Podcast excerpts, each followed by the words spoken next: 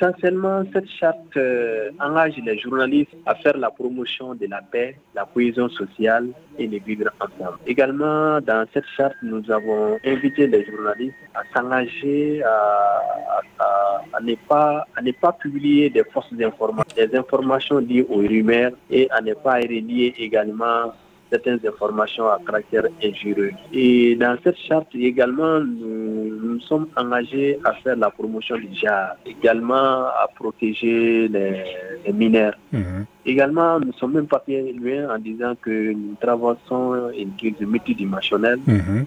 La désinformation est un facteur aggravant pour la crise malienne. Mhm. Et nous avons également invité les professionnels de la presse à ne pas diffuser toute information à caractère un peu raciste, à caractère diffamatoire et même à caractère ethnique et tribaliste. Vous savez qu'au niveau de la presse en ligne, les, internautes peuvent réagir à partir des commentaires. Nous avons également demandé à tous les directeurs de publication de faire les, de modérer de modérer les commentaires parce qu'il y a des injures qui viennent souvent sous forme de commentaires parce que, qui, sont très nuisibles pour la stabilité et la paix au Mali. Mhm.